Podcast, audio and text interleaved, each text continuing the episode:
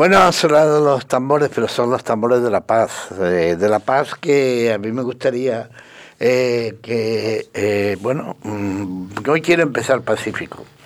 Eh, señor Manuel Movilla, presidente de FEAFER Andalucía, me puse a su disposición y vuelvo a reiterarlo y a repetirlo públicamente en este programa que llega a multitud de sitios.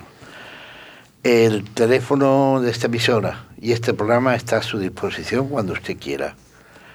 Ni más ni menos. Simplemente me tiene mi correo electrónico, tiene mi teléfono eh, móvil y lo que tiene que hacer es simplemente decirme, eh, Paco, quiero participar. Y hablamos de proyectos, de futuros, de necesidades, de todo eso y de tantas cosas que, que hace falta la salud mental, porque hacen falta muchísimas cosas porque hace falta, por eso estamos nosotros aquí, no por otra cosa. Este programa nació con esa vocación de defender a los familiares y a los enfermos de salud mental. Y hoy tendremos un contenido variado en el que hablaremos pues, de muchas cosas. Eh, vamos a hablar de la fobia, de esos, de, esos miedos irracionales que son las, las fobias. Hablaremos y os tendremos los sabios consejos de nuestro querido y, amigo y, psiquiatra, el doctor Higueras, que nos va a hablar, mm, va a empezar un nuevo capítulo sobre las depresiones. Pero que coincide que como la semana pasada estuvimos hablando, Alba y yo, pues de eh, sobre el tema de los suicidios, el doctor Higueras ha añadido algunas ideas sobre el tema del suicidio para que sirva de introducción a las depresiones, que como todos ustedes saben, la causa principal de suicidio. Hemos hablado aquí en este programa muchas veces. Hablaremos con eso, hablaremos con nuestros dos compañeros de, que están hoy en el estudio de Onda Local de Andalucía aquí en Málaga, en Onda Color, y tendremos una, una intervención, hablaremos con Juan Guijón, doctor, presidente de la Asociación de ASAENEC, que es la Asociación de Allegados y Personas con Enfermedad Mental de Córdoba. Todo eso en los próximos 55 minutos, ¿en dónde? En... Onda local de Andalucía. Alba, ¿qué pasa? Buenas tardes. ¿Cómo, ¿Cómo llevamos? las cosas. Pues nada, aquí estamos bien, como cada como cada día aquí en, la radio ha comentado un poquito qué pasa. A ver qué pasa. Y don Antonio Pedraja, bien hallado, eh, el ilustre doctor. No, ilustre, no, yo soy doctor, punto. Bueno. no, sencillamente que me alegro de volver a estar con vosotros en el estudio. Hacía tiempo que no podía venir y las cosas se están normalizando, esperemos que sí. Aquí estamos de nuevo. Me encanta volver. Es buena señal, ¿no? Van las cosas eh, más tranquilitos, más Buena señal que estoy un poco más libre de algunas cosas. y es buena señal, porque yo creo que, esta, la, esta ola está empezando a, volver atrás. Creo que esa noticia no hace falta de ellos, sino que ya la sabemos. Esperemos que vayamos mejorando poquito a poco. Seguro que así, así lo haremos, porque esta pandemia ha perturbado, paralizado los servicios de salud mental esenciales en el 93% de los países del mundo. Es tanto que ha aumentado, la demanda de atención de salud mental según un nuevo estudio de la Organización Mundial de la Salud, en un estudio que abarca 130 países y aporta los primeros datos mundiales acerca de los efectos devastadores de la COVID-19 sobre el acceso de salud mental. Este estudio realmente pone los pelos de punta, porque es, demencial. Pues de todas estas cosas vamos a ir charlando y, bueno, pues tenemos aquí a Alba Moles. Alba Moles ya saben ustedes que es nuestra querida compañera psicóloga de, del equipo de, Carlos Casaley. Es, eh, mi compañero querido y amado, ese, los dos que llevan ese ese consultorio, ese trabajo enorme de psicológico. Y hoy habíamos dicho que íbamos a hablar de la fobia. La fobia es miedo a la irracional, la ansiedad, ¿no? ¿cómo, podemos saber que, alguien padece una fobia? Pues a ver, como hemos visto en otros casos, como con la ansiedad o cuando hablamos del dolor, una cosa es lo adaptativo, que sería el miedo. El miedo es adaptativo, nos prepara ante el peligro y para que podamos tomar una, una decisión de huida, que en casi todos los casos. Vemos un león, pues eh, salimos por patas porque pone en peligro nuestra vida. ¿Qué pasa con la fobia? Los miedos irracionales. Pues como su propio nombre indica, son irracionales. Tenerle miedo a una hormiga no es adaptativo, pero claro, ¿qué pasa? Que la persona que tiene ese miedo a la hormiga, para él es muy limitante, porque ese miedo es real. ¿Qué pasa? Un miedo es, eh, o sea, el miedo adaptativo es innato, todos lo tenemos. La fobia y, los miedos irracionales son aprendidos. Eh, realmente en esto eh, es complejo, ¿no? Es complejo porque los síntomas eh, son así, como tú muy bien decías, un objeto, una situación, una araña, una avispa, eh, no sé, a lo mejor pues un color también le puede producir fobia a, la persona. Te puede producir fobia cualquier cosa.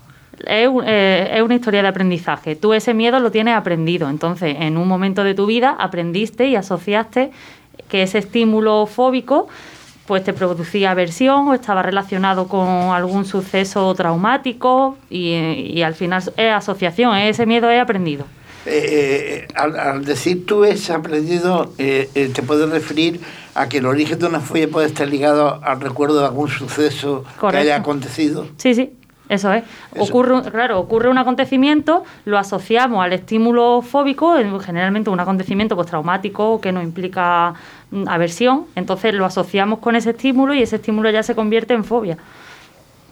Eh, doctor, eh, en esto de la fobia, ¿qué influye más? Eh, ¿La mente o realmente situaciones que se han podido vivir de niño?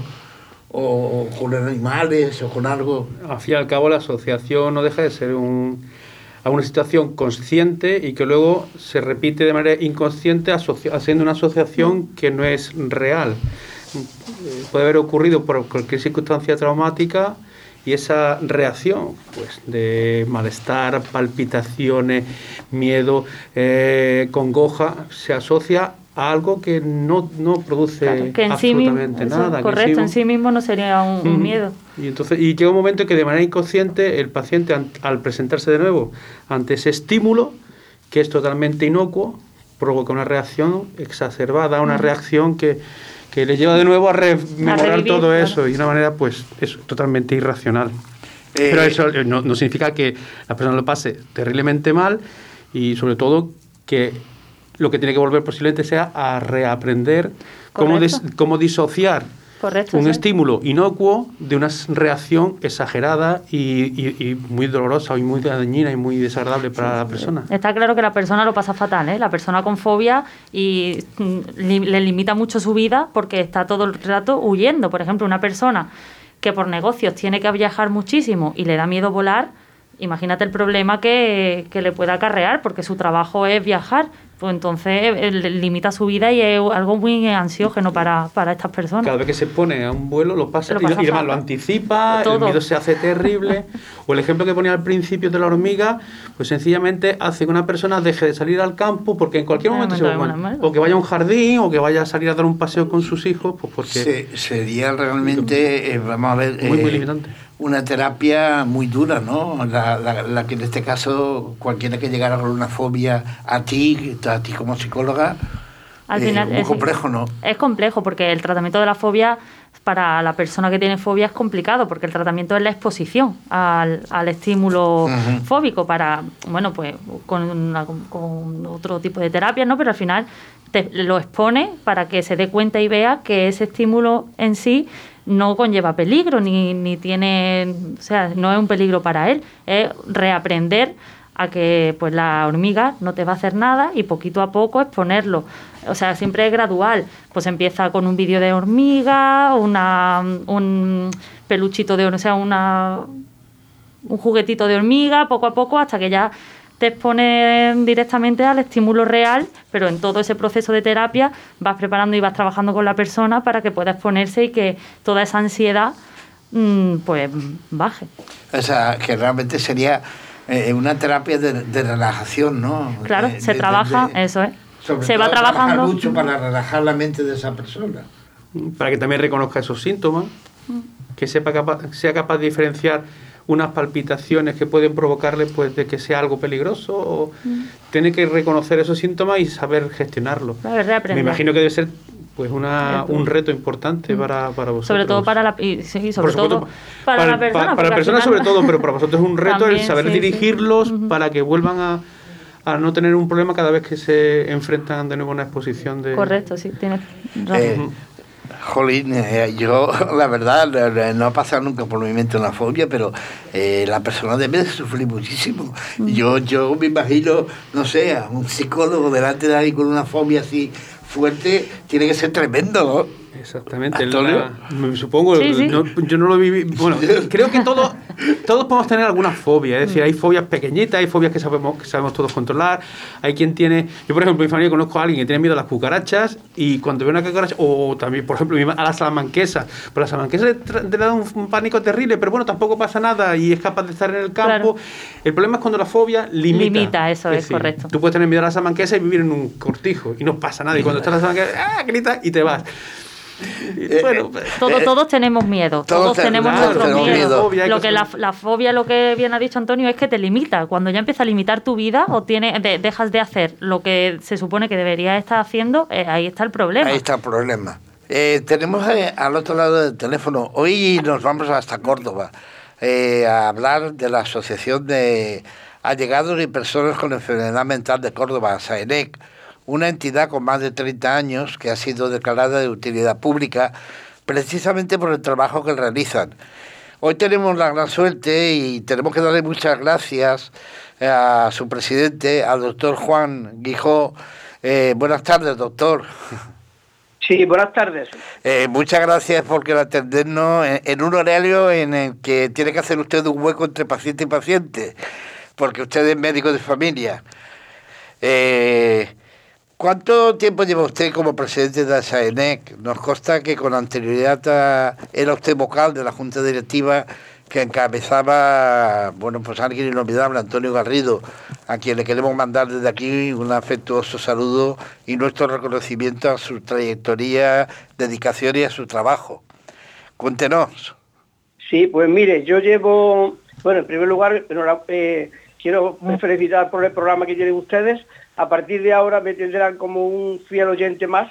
Es verdad que yo hasta ahora no había tenido conciencia del programa, aunque había oído algunos programas sueltos, pero a partir de ahora yo les aseguro que, me engancharé, como se dice. Muchas gracias. Bueno, eh, después de felicitarlo y de darle también la bienvenida al, resto de mis compañeros, de mis contertulios, también quería efectivamente pues, expresar el agradecimiento de haberse acordado de Asaener de Córdoba y bueno, yo, como usted ha dicho, pues llevo muy poco tiempo, llevo cuatro meses de presidente, pero anteriormente he estado varios años de vocal. También le tengo que decir que no tiene nada que ver, ¿eh? O sea, son eso lo comprueba uno cuando está en los dos, en los dos sitios. La implicación, la responsabilidad, el día a día de, la, de una presidencia de una asociación y en este caso como la nuestra, pues implica eh, trabajo, implica también implica muchas satisfacciones, pero son papeles totalmente distintos. Eh, doctor, forman ustedes parte de la Confederación de Salud Mental España y de FEAFER Andalucía. Eh, doctor, ¿qué retos considera que tiene la salud mental por delante ahora que la pandemia viene a ser aún más graves, un problema que ya de por sí necesitaba de mucha más atención? Bueno, yo creo que la pandemia, eh, que aún no ha finalizado y no sabemos cuándo va a finalizar, es verdad que va a cambiar un poco eh, el paradigma de la persona con enfermedad mental, pero de esta persona y del resto del personal. Eh, yo en mi experiencia mm, diaria, cada vez veo a más personas, no son personas con enfermedad mental, pero sí son personas que tienen ya un cierto desequilibrio, un cierto desequilibrio emocional, que afortunadamente la mayoría no desencadenan en un problema grave, pero sí eh, diariamente se ven personas con problemas de insomnio, con problemas de cansancio eh, exageradamente potente, con problemas de falta de concentración, eh, en resumen, con, una, con un disconfort que al final le crea ese problema emocional, ¿no? Eh, eso en, el personal, como digo, en general. En las personas con enfermedad mental, nosotros en la asociación hemos visto pues, dos etapas. En una primera etapa ha sido a lo largo del, del año pasado, sobre todo en el confinamiento y quizás también los meses posteriores, pues ha habido indudablemente, como en todas las asociaciones, un descenso eh, por el miedo, por el temor de ir a los talleres, de ir a las, a las intervenciones psicológicas y por otra parte también provocado por la limitación que el espacio y el número de personal pues, pues eh, provocaba, ¿no? Y sin embargo, estamos viendo una segunda etapa que yo creo que, que ya a medida que la gente vaya eh, quitando el miedo, vaya la vacuna vaya haciendo su efecto y, y quizá eh, vayan pidiendo más apoyo de lo que antes se pedía. Estamos en esta segunda etapa, como les digo, a partir de, del mes de noviembre y diciembre, estamos viendo un repunte de la gente que se está de nuevo eh, incorporando a, nuestra asociación, inclusive no solamente a las que se han ido, sino también gente nueva, gente que está yendo. En este mes de, de enero y febrero, puedo decir que en estos 40 días que llevamos de año, pues está siendo bueno una, una cosa que nos, nos congratula, porque primero supone que se acuerdan de nosotros, pero también supone que, que, lo necesitan y que nosotros le podamos dar ese apoyo que, ellos quieren. Eh, doctor, eh, eh, conmigo está un compañero suyo, el doctor Antonio Pedraja, que es médico internista en el Hospital Comarcal de Antequera, y mi compañera Alba Mole, psicóloga. yo les invito a cualquiera de los dos, si quieren preguntarles algo, que se lo, que se lo pregunten, que no sé. Eh, yo sí quería preguntarle que como presidente de ASAENEC, eh, ¿qué proyecto tiene usted puesto en marcha en su entidad ahora que la sociedad puede conocer y sobre todo para quienes nos escuchan desde la vecina Córdoba sepan que pueden recurrir a ustedes? ¿Qué, qué, nos puede contar? A ver. Bueno, nosotros eh, el año pasado tenemos unos proyectos que conservamos y que vamos a, a potenciar aún más. Tenemos un, un, programa de grupo de un programa de ayuda mutua. Tenemos un grupo, un GAN que se llama de familiares, eh, con unos talleres, ahora mismo son online, obviamente, eh, que mm, tiene mucho éxito entre familiares de, personas con enfermedad mental. Y eso lo vamos a continuar. En segundo lugar, eh, lo que vamos a hacer es, hemos hecho un convenio ahora con el Gripo SIFU para hacer una intervención en inserción laboral Vamos a dar unos talleres de inserción laboral fundamentalmente en dos temas, como son jardinería y como es limpieza, con un módulo de teórico y un módulo de práctica para aquellos que puedan incorporarse a la vida laboral.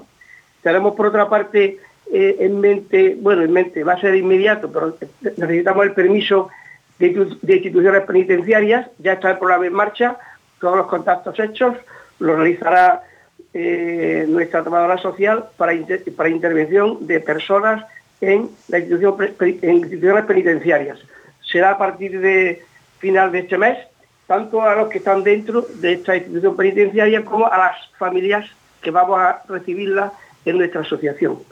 Por otra parte, otro programa que tenemos en marcha, que ya ha empezado, es un tema eh, en colaboración con el Instituto, mm, el IPBS, el Instituto Provincial eh, de la, de la eh, mm, Diputación Provincial, sobre, eh, concretamente con el Centro de Drogodependencias, eh, sobre patología dual.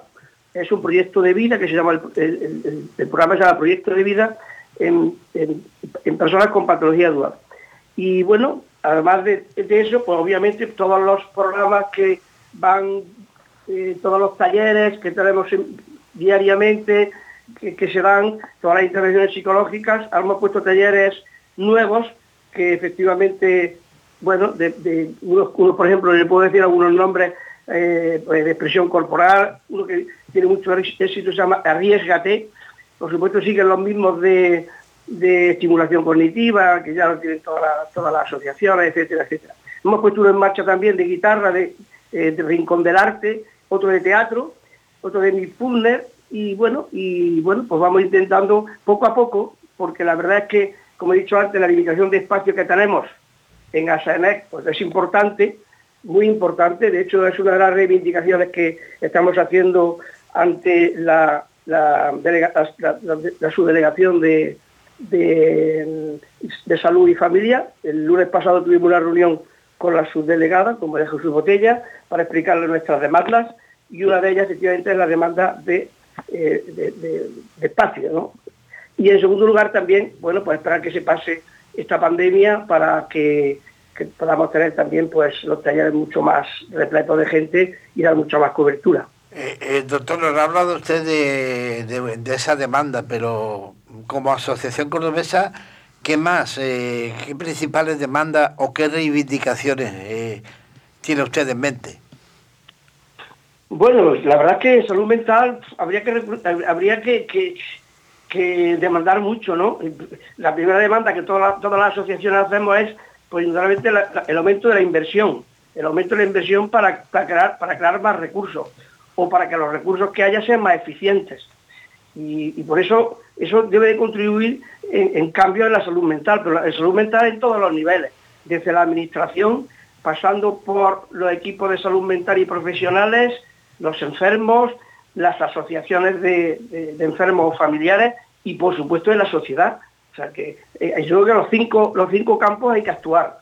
En la administración indudablemente, como he dicho antes, aumentando este tipo de cosas.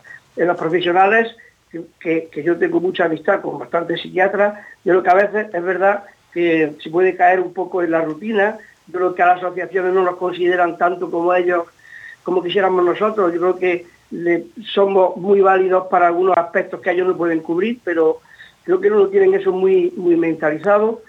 Eh, los enfermos, que indudablemente hay que potenciar, como dicen ahora, su empoderamiento, tienen que ser mucho más capaces para reivindicar y, para, para, eh, quitarse su estigma. Las asociaciones de familiares tenemos que estar más activas, o sea que después de esta pandemia pienso que esta tiene que ser un revulsivo para nosotros inmediatamente después de que esto acabe, y por supuesto la sociedad. La sociedad está claro que, tiene que haber campañas de sensibilización, indudablemente, tiene que haber eh, un cambio de... Eh, las administraciones también tienen que, mm, hacer una especie de, digamos, de normalización del enfermo, de, la, persona con, enfermedad mental. ¿Cómo? Pues de muchas formas. Eh, mediante publicidad, mediante educación inclusiva, actuando en el ámbito laboral, etcétera, etcétera. Es decir, que yo creo que los cinco puntos son importantes. Es un tema complejo, pero que pienso que, no es fácil, por supuesto, pero que todos tenemos que estar involucrados. Seguro que esas mismas palabras, eh, cuando las escuche el doctor don Antonio Higuera, está totalmente de acuerdo con usted, eh, doctor. Eh, en este tiempo que corre, ¿cómo cree usted que se podría mejorar la salud mental? Porque queda mucho por mejorar, desde luego. Bueno, yo pienso que eh, quizá, por supuesto, cambiando un poquito el modelo, ¿no? El modelo eh, asistencial hay que cambiarlo. hablamos mucho del modelo de atención comunitaria, que yo pienso que efectivamente es mucho más eficaz, mediante los famosos equipos asertivos comunitarios. Bien es verdad que la Administración parece, parece que ya está un poco más eh, mentalizada a ello. Hace poco hubo una reunión eh, con el responsable de salud mental de Andalucía y creo que efectivamente van a poner en marcha, según nos han dicho eh, psicólogos, un total de 25 psicólogos de entrada y 75 en total en los centros de salud, creación de más plazas y efectivamente crear equipos donde, donde trabaje la familia. Es decir, la familia es fundamental los remedios son fundamentales en aquellas personas más vulnerables que no pueden ir al, a su, al, ambulatorio o, al, al, consultorio. Porque, ¿Por qué? Pues no van porque no, no, no, toman la medicación, eh, están incontrolados, eh, la familia está desestructurada, etcétera, etcétera. Entonces yo pienso que el modelo hay que cambiarlo y a partir de ahí pues podemos empezar a actuar todos. Eh, no sé, eh, ¿queréis preguntar algo a alguien? Pues mira, muy buenas tardes, soy Antonio Pedraja. Eh, un saludo. Eh, cuando hablamos de Córdoba, pues el corazón se me para allá. Yo soy cordobés, así que un saludo desde Málaga. muy bien. me alegro mucho de conocerlo. Igualmente, a ver si un día nos vemos por aquí. Magnífico. Eh, una, en la situación en la que estamos ahora, que ha cambiado todo, he visto que nos faltan retos, proyectos, pero en la nueva situación en la que estamos ahora, ¿cómo se atiende a, una persona cuando quiere ir a una asociación y es difícil porque estamos eh, confinados, porque eh, se recurre mucho a la atención telefónica? Eh, me imagino que debe ser lo más difícil, es decir, el que un paciente se acerque a una consulta, el que se acerque a una asociación, el que pida a una ayuda y pueda ser atendido en un taller. Eso habrá cambiado mucho y, y de eso todavía tenemos mucho que aprender, porque hemos pasado una ola, una segunda, una tercera y todavía hay muchos pacientes que les cuesta trabajo el, y no solamente en relación con, con, la, con ENEC, sino incluso para ir al, a, un a, un centro de salud, para acudir a, la atención primaria. ¿Cómo se puede plantear para facilitar a los pacientes eso, la asistencia, la cercanía? tenemos que pues, aprender de nuevo, ¿no? Sí, tenemos que aprender y tenemos que hacer cosas que no hemos hecho antes. por ejemplo, ¿por qué nosotros hemos, hemos tenido en este año, como he dicho antes, una mm, nueva, nueva remesa, por decir una palabra, de, de nuevos usuarios? Porque hemos hecho una campaña de concienciación y de llamada y de comunicación a las familias, aquellas que se habían marchado por el tiempo, no porque no estuvieran bien, sino porque tenían, tenían miedo. Hemos ido algunas a su casa, hemos llamado por teléfono, eh, hemos visto, hemos preguntado cómo estaba la persona con enfermedad mental, si tomaba la medicación, qué hacía, la hemos apoyado. Y eso es importante, es que si no la persona se queda confinada en su casa, no accede a ningún sitio y la persona, algunos no toman la medicación y la situación se va deteriorando. Entonces, la forma de acceder es esa. Nosotros tenemos usuarios que pagan y no van. Otros obviamente eh, han dejado de pagar y, se han ido, como digo. Pero es verdad que hay gente que no quiere perder la relación ni el vínculo con, la asociación. Lo que pasa es que son, están temerosos de ir. Indudablemente no hay nadie que les estimule para ir al ambulatorio. Entonces, tiene que ser la asociación la que esté encima, porque es la única forma. Si no, están ellos por una parte y, nosotros por otra, y la sociedad por otra. Entonces, eh, pienso que es la única vía, no conozco otra, porque online es verdad que la gente se conecta, pero no todo el mundo tiene, tiene medio, ni tiene conocimiento, exactamente, ni además ni es efectivo, ni bueno, entonces eh, al final tiene que ser una mm, comunicación diaria, vamos, diaria, personal me refería, y, estar encima, obviamente. Eso es básico, esto requiere tiempo y requiere personal, y, a veces pues, eh, pues hay, hay que sacarlo, hay que sacarlo. Entiendo que entonces hay que tomar la iniciativa por parte de la asociación, me parece muy positivo el, ir a buscar al enfermo, ¿no?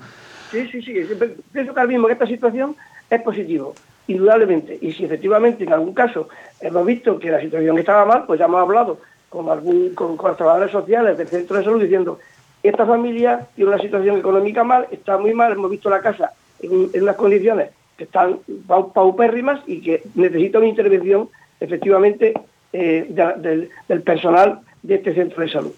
Y indudablemente también hemos puesto en contacto con algún tipo de, con algún psiquiatra o con algún médico general para que la, situación se vaya normalizando. Pero es cierto que hay que, yo pienso que el, gran problema es la quietud, el esperar. Y yo ah. pienso que la asociación es difícil, es difícil ahora porque, bueno, ya sabemos todos, vamos, somos muy reticentes, vamos con mascarilla, con guantes, nadie quiere ir a ningún sitio, pero yo creo que si no de presencia física, porque alguna gente realmente tampoco lo quiere, que vayamos, pues bien, por lo menos de una forma eh, eh, online o de una forma telefónica se puede hacer. Pero el, teléfono, el contacto online tiene que ser suplementario, entiendo. Hay que volver de nuevo, hay que, que luchar porque los pacientes, porque las familias vuelvan a estar delante ¿no? de, del médico, del terapeuta, de la trabajadora social ese contacto tenemos que volver a recuperarlo, ¿no? Por supuesto, con seguridad. Esperemos que la vacuna eh, empiece a, tener suficiente eh, porcentaje como para asegurar una inmunidad mm, a toda la población, pero creo que hay que luchar por volver al contacto directo, al mirarse, al estar al lado. Sí, sí, sí, yo pienso que eso es, básico. El, contacto directo es básico y el taller que se da de presencia física es básico. Y que la familia vaya allí y te cuente los problemas es básico y que se, que se desahogue es básico. Pero precisamente una labor que puede hacer es telefónica es convencerla de que no hay no hay problema, de que no hay miedo, de que se cubren todas las, eh, las condiciones de seguridad, y claro, eso y luego eso le da tranquilidad para ir, pero aunque no vayan, también eso se sienten también más tranquilos cuando preguntan por ellos, cuando preguntan por saber cómo están, qué necesitan, que, estamos detrás. Eso también da mucha... Eh, Un gran apoyo. Sí, mucho apoyo. Genial. Eh, gracias. Pues doctor, eh, muchas gracias por estos minutos que nos ha dedicado y lo que usted decía al principio que nos iba a escuchar, pues yo como también lo tengo ya fichado, su número de teléfono, le haré llegar todos los programas para que los difunda todo lo que pueda llevar. Yo encantado, encantado y lo haremos. Ha sido un enorme placer, a ver si eh, un día nos vemos por ahí por Córdoba, donde uno tiene tanto la amiga y amigos. Como tienen, como tienen mi teléfono, me llaman y encantado de recibirlos por aquí por Córdoba. Un abrazo muy fuerte y, sobre todo, pues adelante con ese enorme trabajo desde la ASAENEC en Córdoba. Muy bien, muchas gracias a ustedes. Un saludo cordial. Un saludo, igualmente. Adiós, adiós. Hasta luego. Bueno, pues la verdad es que no vea. Oye, por cierto, me ha llamado mucho la atención, eh, Alba, que habla de, de, un tema que vosotros que está, que vaya a hacer ¿no? en Milfurnes. Sí, ha hablado, es curioso. Sí, sí, ¿eh? el, el, taller de o sea, ha dicho que están, están llevando o está, de, está de moda, de, mindfulness. es, verdad, es verdad, sí es verdad que últimamente el mindfulness es un recurso que que se está acercando a, mucha gente y a, muchos ámbitos y a muchos colectivos, sí, es verdad. Y, cómo va cómo va funcionando el taller? ¿Lo tenéis ya? Lo ya, sí, ya eh, eh, el, viernes, esta tarde ya lo, lo, comenzamos, y el viernes y el viernes siguiente, dos días de taller, y nada, a, darle a conocer a, a, la gente un poco las propiedades y los beneficios de, del mindfulness. ¿Por qué está tan de moda mindfulness, doctor? ¿Por qué está de moda? Porque aparece en todas las redes, porque todo el mundo habla de él, porque es una manera. Es beneficioso. Sí, porque claro. es beneficioso. En una sociedad en la que vamos muy rápido y en la que a veces eh, queremos estar en mil cosas y no disfrutar del, de la actualidad, de lo real, de lo. Pues a veces tenemos que frenar un poquito y tomar conciencia de, que las cosas pueden ser más positivas y entonces eh, creo, creo que todos necesitamos un poquito parar y reiniciar. Más que nada, a lo mejor, aunque una primera aproximación, probar qué es mindfulness, probar qué es la atención plena y, experimentarlo, porque si no lo experimentamos, no sabemos, nos pueden contar mucho, pero no sabemos si nos sirve, si no nos sirve, si es beneficioso o no. Así que por lo menos probarlo y, ver qué tal. Eh, la verdad es que uno se queda muy sorprendido, pero mm, realmente quiero recordar, primero darle las gracias a todos ustedes que nos siguen. Pero que en Facebook tenemos una, página que es Salud Mental Asociación, que cada día somos más, en la que allí podrán ver comentarios de, Alba, de todos nosotros, en los programas, eh, hay, en los programas que lo están difundiendo por todas partes y se lo agradecemos de todo corazón eh, que ustedes realmente nos envíen eh, y nos den la posibilidad de, de poder hablar ¿no? con, con con tanta gente. Este es un programa que llega más, allá de los mares, eh, es cierto. Eh, tengo una, una, una, familia seguidora de, en Bolivia. Eh, que todas las semanas me, me, me, dice que soy un santo. No, no soy yo, no soy un santo. Estoy a disposición de los demás porque creo que es una labor social que tenemos que hacer. Es que tenemos que estar dando la voz, voz, porque la voz es la que la necesita. Y la salud mental, desgraciadamente, como muchas otras cosas, eh, en psiquiatría, en psicología, eh, las tenemos que poner. Y alguien las tiene que poner en marcha sobre sobre y, tenemos que ser nosotros, evidentemente, no puede ser otra cosa. Y también eh, lo decía uno mucho al principio del programa, el 656-350-865, repito, 656-350-865, es un teléfono que personal que lo pusimos a nombre de la asociación y decir que Noemí, nuestra compañera de realización, se ha encargado de difundir el programa en, un montón de sitios. Eh, esta tarde me enseñaba, luego que te, que, te lo enseña Antonio, porque es que los programas están pululando ya por todas partes. Además, el que quiera escuchar desde el primer programa hasta el último, tiene la posibilidad de poderlo escuchar. Eh, el, poder de las ondas. El poder, y el poder de la electrónica y de la, y, de la red. Y de las redes sociales. Se está, eh, se está, escuchando el programa hasta en Cataluña. Tengo yo familia allí y se los mando, venga, escuchando. y hasta allí llega. La, la, verdad que sí. Y por eso eh, nosotros lo único que estamos es al servicio. Y por cierto, me vuelvo también, si antes le, hablaba al presidente de FEAP de Andalucía y le decía que cuando él quiera señor Montilla tiene estos micrófonos, Pues lo mismo les digo a Fenes Málaga. Eh, cuando quieran, esta es su casa y han estado aquí. Eh, no hay ningún rencor, no hay nada, simplemente que si hablamos, pero claro está, hay que decir las cosas como son y ya está. Y estamos abiertos a dar noticias de todos los colectivos que quieran ponerse en contacto con nosotros. Vamos a, intentar escuchar un poquito. Hoy no nos va a caber todo lo que nuestro eminente amigo y gran psiquiatra eh, Antonio Higuera nos tenía preparado en relación, porque él había preparado una cosa, pero nos escuchó el programa anterior hablar de, de, los, de los suicidios y él lo aprovecha todo. Y para, en este momento, vamos a escuchar a ver qué nos tiene que decir. No lo vamos a poder escuchar hoy todo, y eh, vamos a escuchar una parte y luego escucharemos la semana que viene a continuación. Hola Paco, un saludo a todo el equipo y a nuestros oyentes. La semana pasada pues comenté que íbamos a empezar con un tema nuevo que son las depresiones. Lo digo en plural porque hay varios tipos de depresión y ya las veremos.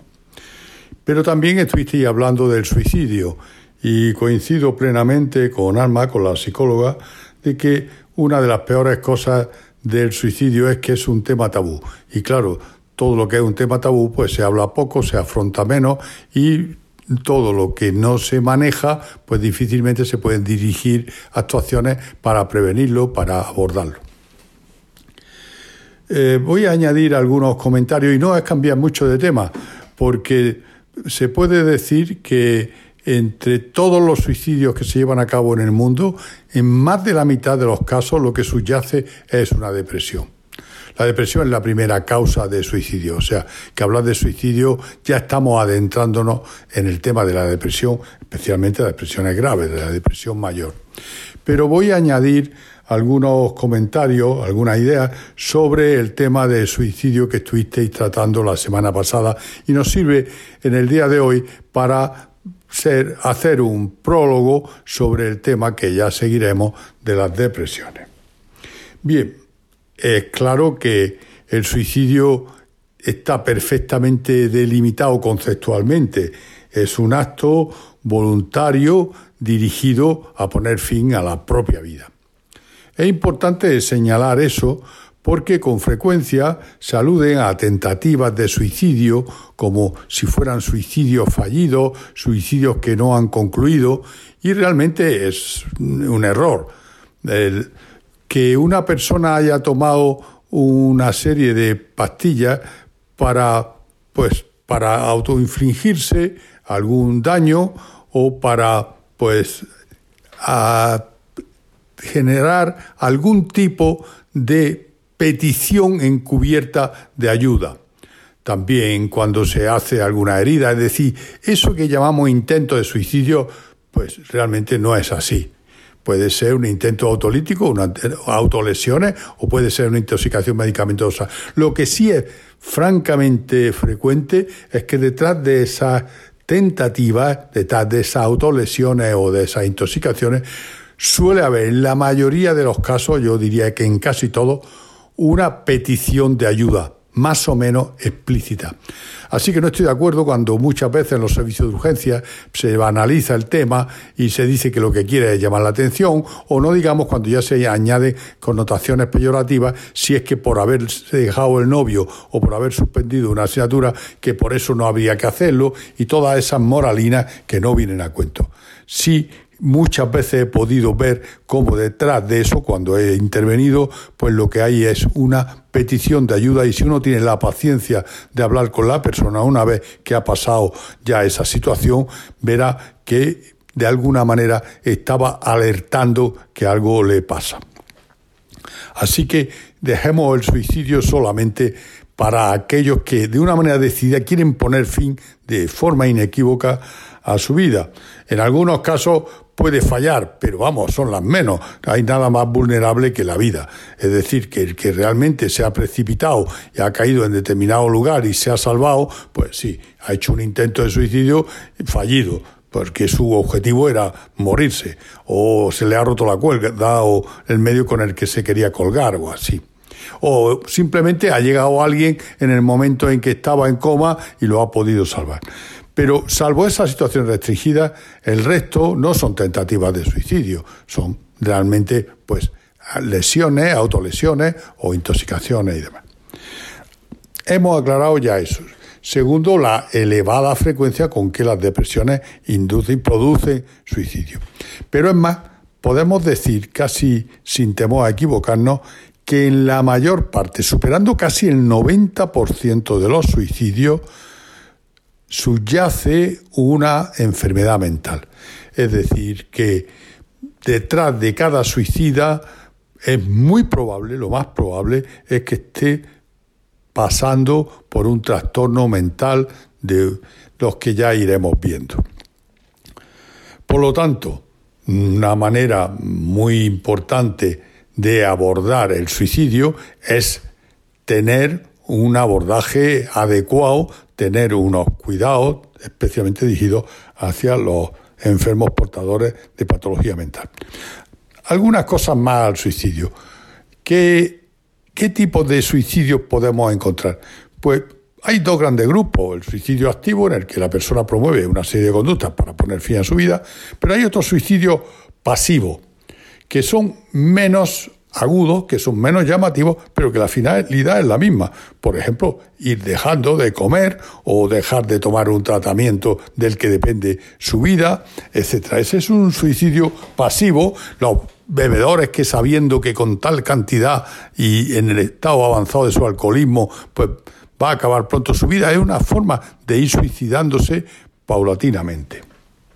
También podríamos delimitar otros dos tipos de suicidio y pondremos el acento en aquel que es por efecto de una enfermedad mental. Ya digo que en la mayoría subyace una enfermedad mental.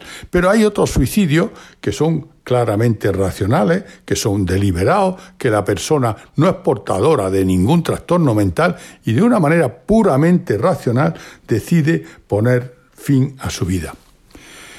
Es algo que siempre ha rechazado la cultura en la que nos encontramos, nuestra eh, nuestra área de influencia judeocristiana, pues siempre ha puesto una connotación negativa sobre el suicida. Vamos, hasta hace muy poco, eh, muy poco recién adentrado el, el siglo XX, la propia Iglesia no enterraba en los cementerios a los suicidas y no le oficiaba ninguna ceremonia cuando, cuando habían fallecido. Por lo tanto, eso indica el gran rechazo social que hay, pero no solamente nosotros, los cristianos, en todas las religiones monoteístas el suicidio es absolutamente reprobado y rechazado, en el Islam, en, el judaísmo. Curiosamente, los islamistas, eh, el suicidio, cuando es por una causa, eh, pues para ellos noble como es la yihad, pues el que se inmola con un cinturón de explosivo y demás, pues es considerado no como un objeto de rechazo, sino como alguien vendado porque piensa que está junto a la por el hecho que ha cometido que para ellos está lleno de sentido y que es totalmente execrable. También es cierto que el suicidio socialmente es bastante rechazado y por lo tanto, pues todo el que puede, lo oculta. Claro, ante un suicidio evidente, alguien que se ha defenestrado, alguien que ha tenido que acudir el juego, el forense para levantar el cadáver, una, un ahorcado y demás, pues Claro, eso no se puede ocultar, pero siempre que se pueda ocultar, pues se tenderá a ocultar. Y las estadísticas, desde luego, pues son indicador, pero pues también eh, reflejan menos número de los que realmente se producen. Por ejemplo, pues algunos accidentes de tráfico son suicidios y, y realmente pasan pues por lo que no es. Y por lo tanto hay más de lo que estadísticamente reflejan las cifras. ¿Cómo estamos de suicidio en España, por tener una referencia de los países de nuestro entorno? Bueno, pues en Europa eh, España ocupa de los lugares más bajos en tasas de suicidio. Estamos en torno a unos 7, algo, 7,4, 6 o 7,8 suicidios por 100.000 habitantes. Eso no quita no quita que, tengamos que sentirnos muy satisfechos. Desde luego hay tasas muy altas, los países nórdicos, desconocidos de todo, también en la República Báltica, en Estonia, Lituania, pues son posiblemente las tasas más altas de Europa, la Federación Rusa, en Suiza. Es decir, que en España estamos en unos niveles relativamente bajos, pero eso no le quita magnitud. En España cada dos horas se suicida una persona. Es decir, que eh, al cabo del año, pues si tenemos una población muy próxima a los cuarenta y tantos millones, podemos decir que unos 3.600 suicidios, 3.700 suicidios anuales y posiblemente en este último año Sí, cuando tengamos las estadísticas más fiables, pues podremos ver que quizás ha aumentado la tasa de suicidio por todo lo que nos está rodeando. Bien, es importante también poner entender que hay algunos suicidios que están llevados a cabo con una finalidad consciente voluntaria sin que subyaza ningún tipo de trastorno mental. Por ejemplo, pues hay suicidios para salvar a otra persona. Una madre que se suicida, que ofrece su vida y que pone en riesgo su vida o acabando muriendo para salvar un hijo. Hay suicidios guiados por un fanatismo religioso o por una idea sobrevalorada de libertad, donde la persona se inmola, pues prendiéndose fuego o simplemente quitándose la vida. También para algunas veces, de, una manera muy racional, para eludir una culpa, para, para calmar una culpa, un, dolor moral o incluso una vergüenza, sentimiento de vergüenza pública. Y con bastante frecuencia para evitar un dolor mayor. Es decir, que el suicida eh, pone fin a su vida, pues liberándose de, de, un dolor, de una enfermedad, o para antes que verse sometido a tortura, etc. Es decir, en estos casos la persona consciente, voluntaria y deliberadamente pone fin a su vida por cualquiera de esas razones que hemos aludido. A nosotros nos interesa mucho más, desde luego, aquellos que son los más frecuentes, en los que existe una enfermedad mental de base, porque ahí donde podemos actuar de alguna manera, porque si tratamos la enfermedad o estamos sobre aviso, ahora hablaremos algo de la prevención, pues podemos hacer que esa persona no se suicide. Bastaría que hubiera una sola persona al año que se suicida para que fuera motivo de preocupación. Es decir, que el que tengamos unas cifras bajas en España no es para que nos sintamos satisfechos y desde luego tampoco es un indicador de que tenemos una buena asistencia en salud mental que como ya hemos visto en otros programas, en España es bastante mejorable y podemos decir que muy, muy poco adecuada. Algunas cosas más sobre el suicidio. Bueno, pues quizá que lo que podemos hacer es prevenirlo, siempre que podamos. Y por eso es muy importante, es muy importante tener unos buenos dispositivos de salud mental que hagan seguimiento de los pacientes, que hagan detección precoz de los trastornos mentales y que estén sobre aviso de aquellos trastornos mentales que más eh, posibilidades tienen de suicidio. Que vamos a decir así muy rápidamente, el primero, sin duda, la depresión mayor, le sigue los trastornos psicóticos, especialmente la esquizofrenia, también las adicciones, especialmente el alcoholismo, y algunos trastornos graves de la personalidad, como puede ser el trastorno límite de la personalidad, también trastorno obsesivo compulsivo. Esos son los cuadros que con más frecuencia llevan al suicidio. Por lo tanto, pues sobre ello hay que tener una actitud francamente eh, de vigilancia y muy, de, muy alerta ante el seguimiento. Otra forma de prevenir es actuar sobre aquellas que hemos llamado pues intentos autolíticos o que sean llamadas peticiones de ayuda, porque con frecuencia las personas que con algunas veces lo han intentado previamente terminan suicidándose. No quiere decir que sea la regla, pero una parte importante de aquellas personas que se suicidan han hecho algunas tentativas de este tipo previas. Otra cuestión para prevenir es actuar sobre los medios de comunicación. El suicidio donde peor puede estar es oculto, porque si no se habla, si no se delimita, y vamos a terminar ahí, pues posiblemente pues, se maneje mal. Voy a poner dos ejemplos. Se redujo drásticamente al extremo de ser más bajas las tasas de, de cáncer por, en fumadores que, de cáncer de pulmón en fumadores que la de suicidio y también la de accidentes de tráfico. Actualmente es más baja la fallecimientos por accidentes de tráfico que por suicidio. ¿Y eso qué? Pues, ¿qué nos dice? Pues justamente la función de la prevención, la supresión de las campañas antitabaco, el, no poder fumar en determinados lugares y demás, con una reducción muy importante en la población del consumo de tabaco, ha disminuido pues, la tasa de cáncer de pulmón. También los accidentes de tráfico han disminuido con todas las campañas de tráfico. Así que las campañas de prevención, y para eso hay un Día Mundial de, la Prevención del Suicidio, creo que es en diciembre, pues no para esperar ese día, sino que de forma permanente debían de publicarse, debía de hablarse sobre el suicidio para delimitar el fenómeno, para que se entienda que realmente es un hecho que está con nosotros y que podemos actuar y que podemos prevenirlo.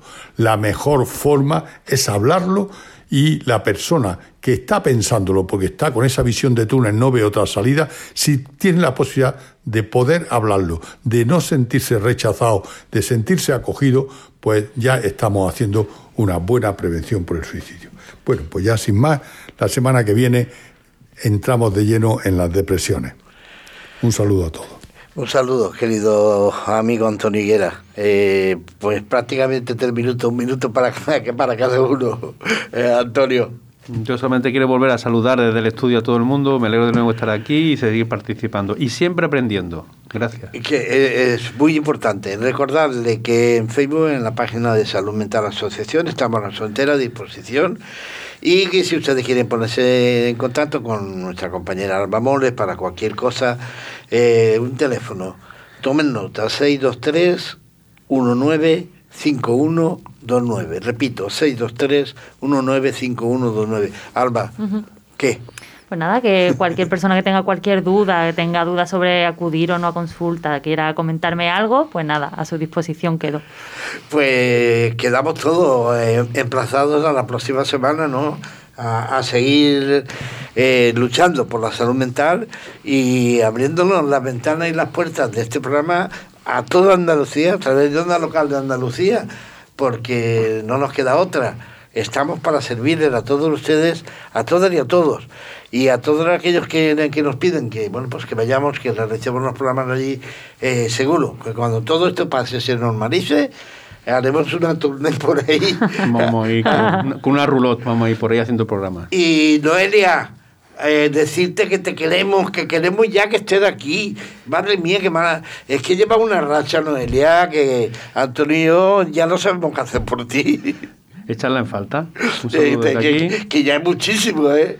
eh los, los, chacarrillos de ella no, los necesitamos. y su gran aportación, siempre su gran aportación. esa aportación de, de Noelia, eh, bueno, pues es que sería genial. Tú imagínate. Alba, Noelia, tú, yo, Jolín, eh, doctor Higuera, bueno, bueno, bueno, bueno. no nos falta nada más que decirles que gracias. Yo no me cansaré de repetirlo. Y bueno, lo vuelvo a decir y lo he dicho al principio del programa y quiero terminar con él. Invitando al presidente de FEAF en Andalucía, cuando quiera, este es su programa, a su junta directiva y a FEN en Málaga y del ítem. Esta es su casa, aquí estuvieron y aquí serán bienvenidos cada vez que quieran. Y dicho esto, y nada más, simplemente decirles que estamos aquí desde Málaga en Onda Local de Andalucía, en salud mental.